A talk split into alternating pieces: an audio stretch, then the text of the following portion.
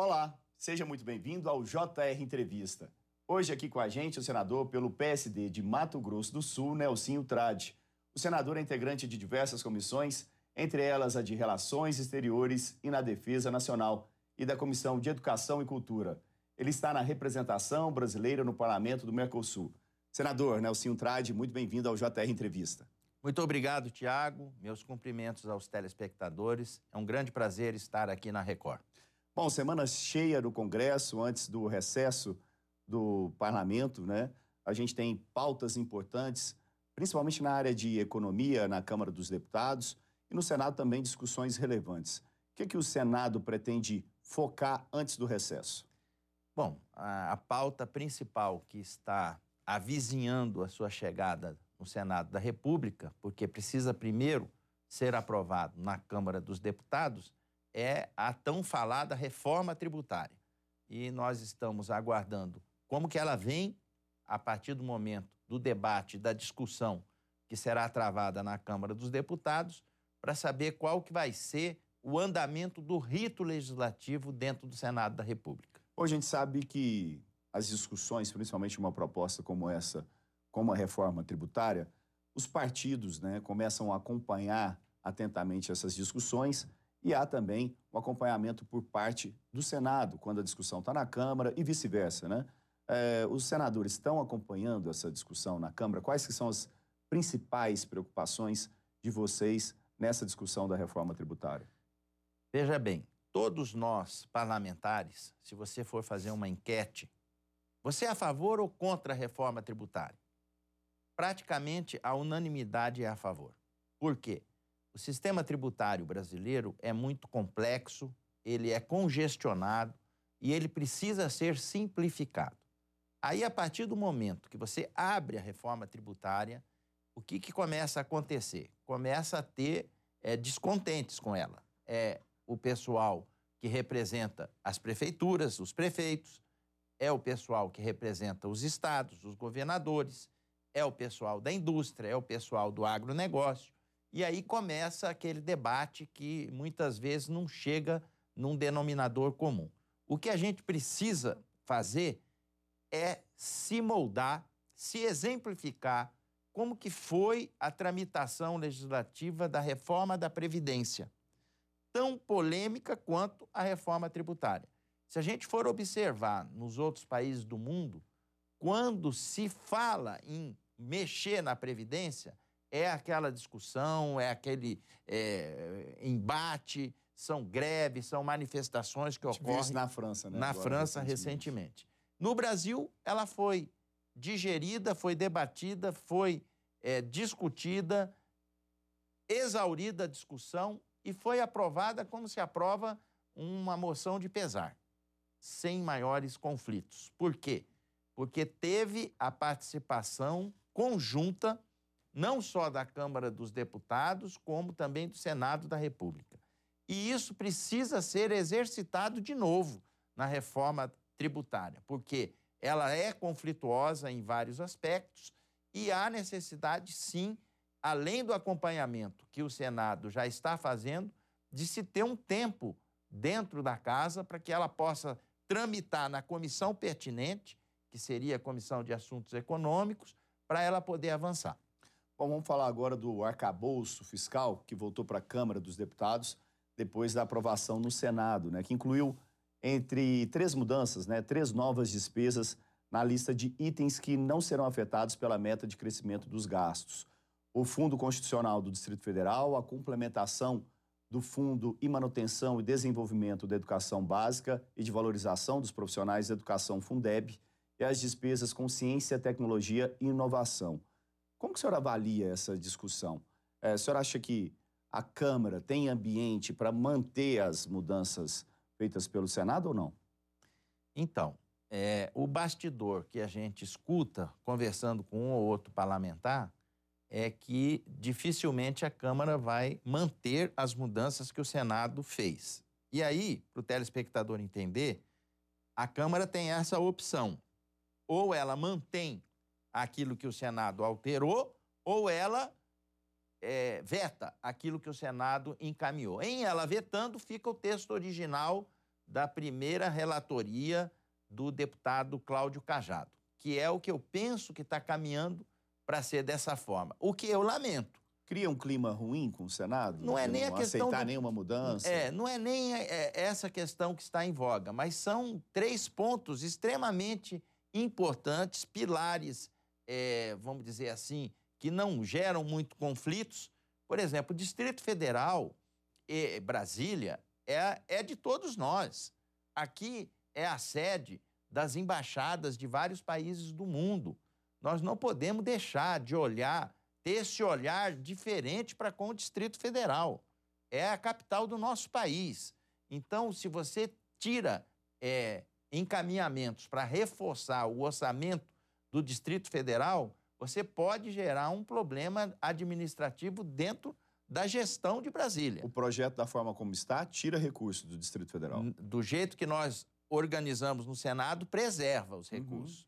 Agora, se tirarem, aí vai ter um baque no, no orçamento é, final a ser administrado pelo governador. Bom, vamos acompanhar esse assunto. A outra questão, a questão da educação e da uhum. ciência e tecnologia. São dois temas que é, eu até era a favor de pôr a saúde também, mas são os pilares principais do, de desenvolvimento de uma sociedade. Certo. O Brasil acaba de assumir a presidência do Mercosul e o senhor faz parte do parlamento do Mercosul. Em que situação está o acordo do Mercosul com a União Europeia? O senhor esteve na Bélgica mês passado discutindo esse tema com os europeus. Como que está a situação? Bom, esse é um ponto é, muito importante, tão complexo quanto os outros que a gente acabou de comentar. É, muito importante a retomada que é feita em rodízio a presidência pelo Brasil agora. Por quê? porque a nível do, da União Europeia vai entrar um espanhol que é simpático ao acordo. Isso é muito importante. Por quê? Para o telespectador entender também. Quando você vai formatar um acordo com um país, por exemplo, de um país para outro, Brasil e Argentina, vamos dizer assim, o tempo que dura para você exaurir as discussões, até ele estar tá pronto para valer, leva em torno de cinco anos. Imagina de dois blocos de países, como é o caso do Mercosul, que é um bloco de países, e a União Europeia, que é outro bloco de países. Então fazem 20 anos que esse negócio está andando e, e, esperamos que possa ter um desfecho melhor e mais, vamos dizer, célere nesses próximos tempos. E isso vai muito de encontro com a vontade política de quem está liderando os dois blocos. Eu estive no Parlamento Europeu, fui lá representando o Brasil, junto com alguns colegas e outros é, que nos acompanharam, que representam o Mercosul. E fizemos um debate bastante é, intenso com o Parlamento Europeu. O que a gente nota claramente, é, sem é, fazer rodeios, é que a França e a Alemanha são os dois países que mais resistências têm a esse acordo. E esse pano de fundo que colocam da questão ambiental, na minha avaliação, ele perde muito depois que você entra mais aprofundado no assunto, pelo receio que esses países têm da competitividade brasileira mercado, né? de mercado, principalmente no agronegócio.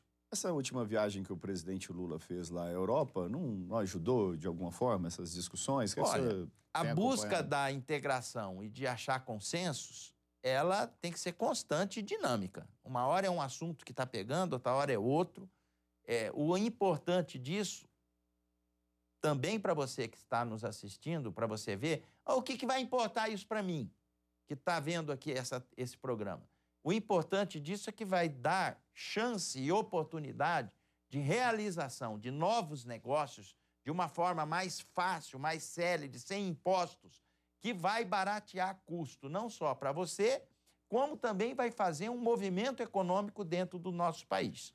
Bom, uma das prioridades do governo brasileiro na questão do Mercosul é realizar o processo de integração regional. Como que o senhor vê esse posicionamento? muito importante. É, nós temos uma força, que é a união desses países do Mercosul, que muitas das vezes é desprezada. Eu senti isso lá claramente dentro do Parlamento Europeu. E, e aí a gente tem que perceber o seguinte: a busca dessa integração é fundamental para você criar um ambiente harmônico, um ambiente unido, a fim de que quem queira promover novas tratativas com esse bloco possa sentir isso e oportunizar esses acontecimentos. Bom, antes da gente continuar nosso papo, só dar um recado aqui, senador. Você pode assistir ao JR Entrevista na Record News, no portal R7, no Play Plus e também nas nossas redes sociais. O senhor está à frente do projeto Rota Bioceânica, que é um corredor rodoviário né, de 2 mil quilômetros até o Pacífico. Como que está esse projeto? Eh, como que estão as discussões sobre essa questão? Esse projeto é, um gran... é, é muito promissor. É a grande revolução de desenvolvimento econômico da região é, centro-oeste brasileira. Uhum. É, isso vai promover. Isso é muito importante para o agronegócio no estado essencial, do senhor, né? Essencial, porque vai promover uma condição não só para o Brasil, mas para o Paraguai, que saindo do Brasil entra no Paraguai. Saindo do Paraguai, Argentina. Saindo da Argentina, Chile. Nos dois portos que estão mais falados é, para, a partir daí, levar os produtos para o continente asiático, que é o porto de Antofagasta e o porto de Iquique. Esse projeto, ele tem, é, através do IPEA, a comprovação da sua viabilidade. Ele tem, através dos estudos já realizados, a diminuição de 14 dias de viagem e 8 mil quilômetros marítimos isso a menos. Isso na comparação com Porto de Santos, Perfeito. por exemplo? Perfeito. É? É, nós não vamos, nessa situação, é, entrar como um concorrente uhum. do Porto de Santos. A rota chama bioceânica porque ela acaba ligando o Oceano Atlântico ao Oceano Pacífico. Daí o nome, bioceânica, dois oceanos. E nessa questão é muito importante dizer o seguinte: vai agregar muito valor na exportação dos produtos, seja ele do, do setor que for, mas principalmente do, do agronegócio, para os países do continente asiático. Só o, principalmente o centro-oeste que é beneficiado ou outras, outras a regiões região também? norte que quiser descer e ir para por lá vai poder, região sul que quiser subir e ir por lá vai poder. Ou seja, nós vamos ter duas oportunidades. Vai, de pra, vai depender para qual país nós vamos isso, exportar. Isso, e né? outra coisa, com isso, a, a competição sempre é boa. A exclusividade num determinado setor ela é, nunca é saudável. É boa que tenha competição, vai cair o barateamento do frete, a gente já fez estudo, frete por frete, tem fretes que reduzem até em 40%. E isso vai estimular cada vez mais a ida e vinda de produtos. Vamos lá, a gente fez uma reunião com os embaixadores é, da ASEAN, que é uma associação de embaixadores do Sudeste Asiático. Eles todos olharam a importância dessa nova rota e praticamente todos apoiaram essa iniciativa. Ou seja, não adianta só você querer levar para lá. Tem que ter gente que vai ter que receber. Senão você vai levar para quem? Né? E para onde? E eles estão, assim, entusiasmados com esse projeto. E ainda está na, na, fase de projetos, né? Como não, tá já, já não tem mais volta isso aí. Falta, eu acho que mais um ou dois anos já está inaugurando. Coisa boa. É, lá no Paraguai, a, o traçado falta menos de 10% para terminar.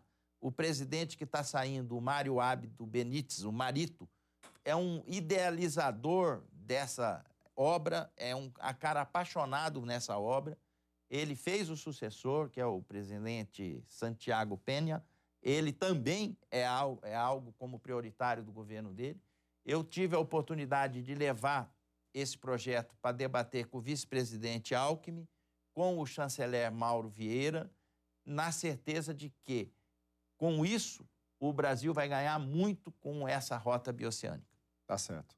Bom, vamos falar um pouquinho agora sobre a consulta pública que o Senado está fazendo, é, sobre o projeto que inclui a síndrome de Tourette no Estatuto da Pessoa com Deficiência. A síndrome de Tourette é uma desordem de movimento caracterizada por múltiplos tiques e alguns distúrbios comportamentais involuntários. Qual é o próximo passo é, dessa consulta pública?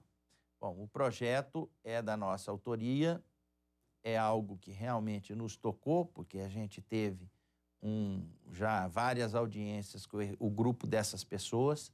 Para você poder entender o que, que é essa síndrome, são aquelas pessoas que têm tiques é, nervosos, vamos dizer assim, na linguagem popular, involuntários. A pessoa é, muitas vezes é marginalizada do contexto social, é, tem vergonha de se apresentar é, diante de público, isso gera uma inibição, isso a afasta do convívio com a sociedade. E esse projeto já está nas mãos de uma relatoria, que é uma médica, que a gente já fez uma interlocução com ela, que é a senadora Zenaide, que é, está praticamente finalizando para que ele possa avançar. Isso vai ser muito importante, porque coloca esse grupo de pessoas reconhecidamente no Estatuto dos Deficientes, para que eles possam ter um tratamento adequado e humanizado e a sua recuperação perante a sociedade. O senhor também é médico, né? O senhor Sim. Tem, acompanhou é, muitos casos dessa, dessa síndrome? Sim, é, mesmo quem é médico e não é dessa especialidade se impressiona. Mas a impressão maior e mais gratificante é que existe tratamento e, principalmente, a recuperação plena desses pacientes. É nisso que eu acredito. Existem estudos que indicam aí a quantidade de pessoas que sofrem com essa. Não, síndrome? eu não tenho esse percentual exato, uhum. mas eu digo para você que a dor dessa marginalização para a pessoa e para a família em volta é insuperável. E o que, que muda, né, incluindo a síndrome no Estatuto da Pessoa com Deficiência? São várias situações que eles vão ter é, de benefícios e, e principalmente de reconhecimento e de conscientização de que isso é algo que leva a uma deficiência para a pessoa, é, comparando com o deficiente visual, com o deficiente auditivo, com o deficiente motor. É que muitas vezes você olha uma pessoa dessa, com um tique desse, você não acha que ela é uma pessoa com deficiência, uhum. mas ela sofre com as mesmas marginalizações e precisa ter um atendimento diferenciado e humanizado para poder se recuperar. Se isso é possível, por que não, na condição de parlamentar e médico, estender a mão para esse grupo de pessoas? Bom, o senhor falou que já existe uma articulação do senhor, que é o autor do projeto, com a relatora, né, senadora Zenaide? Isso. Uh, e o senhor percebe vontade política lá dos, dos outros parlamentares? Eu tenho a convicção que esse é um projeto que vai sensibilizar todos, eu vou trabalhar muito por isso com o auxílio da nossa relatora, que também é médica, é uma pessoa sensível, e nós vamos avançar nessa situação. Bom, vamos falar um pouquinho também, antes da gente terminar aqui o primeiro bloco, é, das relações lá no parlamento brasileiro. Né? A gente teve alguns atritos, principalmente entre a Câmara e o Senado, né? Alguns, algumas discussões, começou ali pela tramitação das medidas provisórias. Como que está a relação nesse momento? Bom, é, não tem como não ter é, discussão, debate. É, não pode evoluir para conflito e que esse conflito seja irremediável. É, o calor da discussão, muitas vezes, é, promove o afastamento. Até o, o ser humano se reserva no direito de querer se afastar de uma discussão, até por uma questão de comodidade dele mesmo. Mas esses dois poderes, eles precisam andar é, unidos para o bem do país. Então, quem for presidente da Câmara e presidente do Senado tem que promover sempre o entendimento e a harmonia para o bem do, do Brasil, que é o país que eles representam. Tá certo, senador. Bom, a gente vai para um rápido intervalo e na volta a gente continua a conversa aqui com o senador Nelsinho Trade, do PSD do Mato Grosso do Sul. Estamos de volta com o JR Entrevista, aqui com a gente o senador Nelsinho Trade, do PSD de Mato Grosso do Sul. O senhor é presidente do Parlamento Amazônico e como que estão os preparativos para a cúpula em agosto? Muito bem. O Parlamento Amazônico ele é composto por oito países certo. que têm o território da Amazônia. Então, Brasil, Peru, Equador, Colômbia, Venezuela, Bolívia, Suriname e Guiana. Tá aí os oito. É, são, é, faz parte desse colegiado os parlamentares, ou deputado federal ou senador desses países e normalmente são representantes que moram e vivem e trabalham no território amazônico. Então, a narrativa que esse pessoal traz é uma narrativa assim muito verdadeira, sem essa questão fantasiosa que muitas vezes acontece é, em relação à Amazônia. Nossos preparativos estão é, praticamente concluídos. Nós vamos fazer uma reunião desse parlamento é, na cúpula para poder entregar para eles uma carta compromisso no sentido de cada vez mais procurar é, evitar desmatamento, queimada, é, é, garimpo ilegal, é, tráfico de madeiras e promover a valorização de quem está na floresta e preserva o seu espaço. Bom, a discussão gira principalmente em torno da questão ambiental dentro Sim. do parlamento, né? E quais são os principais desafios nessa questão que unem esses oito países? O principal é você oferecer para quem lá mora, e são mais de 20 milhões de pessoas, condições para que em eles, preservando a floresta que tem, serem, é, vamos dizer assim, remunerados por isso. Porque senão eles tornam presas fáceis para, por aqueles que querem é, fazer o, as coisas erradas por lá. Exploração predatória. Né? Exatamente. Né? Então, esses países mais desenvolvidos que falam para a gente preservar as nossas florestas, porque eles não a preservaram, não adianta ficar só no discurso. Vamos olhar para a pessoa que vive na Amazônia e procurar, é, dentro da condição que eles têm, melhor do que a gente, promover a preservação da floresta e, com isso, a gente atinge os objetivos. Já tem os temas principais na, na cúpula? É, o que, que vocês pretendem avançar, principalmente nessa cúpula em agosto? Primeiro, o que eu entendo que é o mais importante nisso tudo é mostrar uma realidade, muitas das vezes distorcida, principalmente que os europeus têm para conosco.